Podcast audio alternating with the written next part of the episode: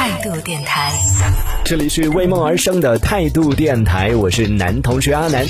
哎，我们的节目真的是好超前啊！你看，我们在应该是在上周我们就已经探讨过的、说过的一个，算是一个小八卦吧，就是哇，有人居然一天可以赚两百多万，这个事情呢，经过了一段时间的发酵之后，这两天也是上这个头条了，然后也是成为了大家热议的一个焦点。同时呢，相关部门也是介入调查了当中存在的一些这种合同当中的一些问题，就真的是这个话题啊。当时我们就那么一提，就说你看，有的人真的是一辈子都赚不了这两百万。当时讲到的是有这样的一个数字。就说啊，某一个演员，然后他拍一部戏的，就人家给他的是一点五个亿，然后他觉得不满足，想要要到一点八个亿，然后平均下来呢，最后说算了算了，反正一天也是有两百多万嘛，也就。知足了，最后就嗯谈妥了，是一点五还是一点六个亿？然后谈妥了之后呢，这个事情就这样过了。当时我们就说了一下，说你看人家一天两百万的收入，你这辈子能不能赚得到两百万？这个话题结束之后呢，我和我身边的朋友其实也展开过激烈的讨论，而且是我身边我自认为 就是还算是比较这个经济实力比较雄厚的朋友在聊这件事情的时候，我就说，哎，真的想一想，我这辈子真的这辈子可能都赚不了啊两百万吧。然后这个经济实力比较雄厚的朋友就说，什么可能啊？是不可能，是完全。不不可能赚得了，我说你应该赚得了吧？他说我怎么赚？你告诉我。后来一想也是哈，都是一个单位的，大家几斤几两不知道哈。对，后来想一想也真的是。然后最近呢，这个数字又被具象化了之后，就之前想两百多万，确实他说大吧也挺大的，但是说小吧，它也就是一套房，对不对？像啊大一点的城市，什么北上广深呐，或者是杭州啊这样房价比较高一点的城市，两百多万可能你小户型都买不了一套。所以其实你说两百多万算多吗？嗯，可能。对于有的地区的朋友来说，也不算是特别大的一个数字。冯轩说，最后是成交价是一点六个亿。谢谢我们的八卦小公主的这个呃准确的信息。以后你的 title 就是八卦小公主，态度电台八卦小公主。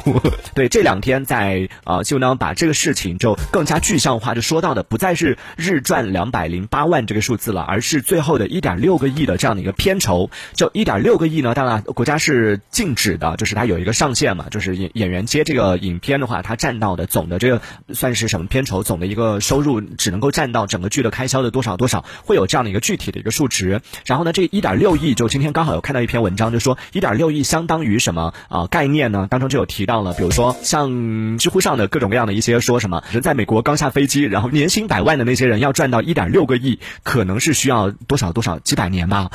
我说。年入百万都要几百年，瞬间就一下子有了一个概念。刚刚讲到是算是纵向的对比啊，然后他进行了一个横横向的对比，就说好，那他这个呢是明星的，明星收入和我们普通人不能来做对比，那就和明星来做对比好了。它里边就有提到了，他拿全球的这样的一些明星来做对比，然后说到了好莱坞当中的一些大家比较耳熟能详的，包括什么尼可基德曼啊等等这样的一些，就是拿过了奥斯卡的这样的一些奖项，在全球都算是票房号召力很高的，甚至是全球的这个片。酬最高的一些演员拿来做对比，最后得出的结论是，全球片酬最高的一个国外的演员，好莱坞演员换算成为人民币的话，大概是一点四亿，就还没到一点六亿，然后就可想而知，天呐，这是，然后很多在稍微往后一点的，就全球片酬最高的，排到第三、第四位的这样的一些好莱坞演员，他们一年的收入都到不了一年哦，注意是一年拍片的收入都到不了一点六个亿人民币的一点六个亿，就觉得哦，这样来看的话就知道。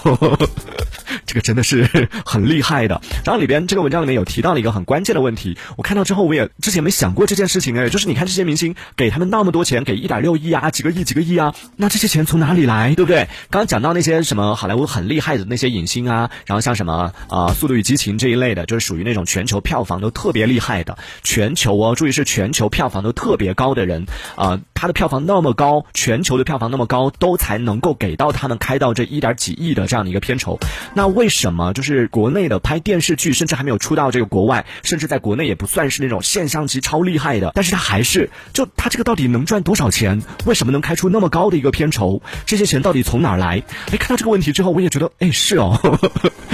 这只是之前只顾着惊讶说他哇开出那么多的钱，都没有去惊讶，都没有去思考过这个钱到底从哪儿来这样的一些问题。一看到这个文章里面提出来之后，就觉得确实啊，这样的一个关键的问题，我们怎么都忽略了呢？好，这个是讲到我们前两天在节目当中啊讲到的一个也算是比较热门的一个事件了。在这两天啊，相关部门也是介入调查了，因为这个事件里边牵扯出了不只是拿高薪这件事情，他拿高薪本身就已经是违反了国家相关部门的这样的一些规定，同时呢，这背后还涉及到了就是关于。投税漏漏税，或者说是这个合同作假、阴阳合同等等这样的一些问。题在当中。所以呢，现在国家的相关部门也是介入进行调查。之后有想什么样详细的一些信息，大家也可以关注新闻媒体的这个官方的报道啊。这一小节我们暂时先聊到这里。喜欢我们节目的朋友，别忘了订阅关注。这里是为梦而生的态度电台，我是男同学阿南，我们下次接着聊。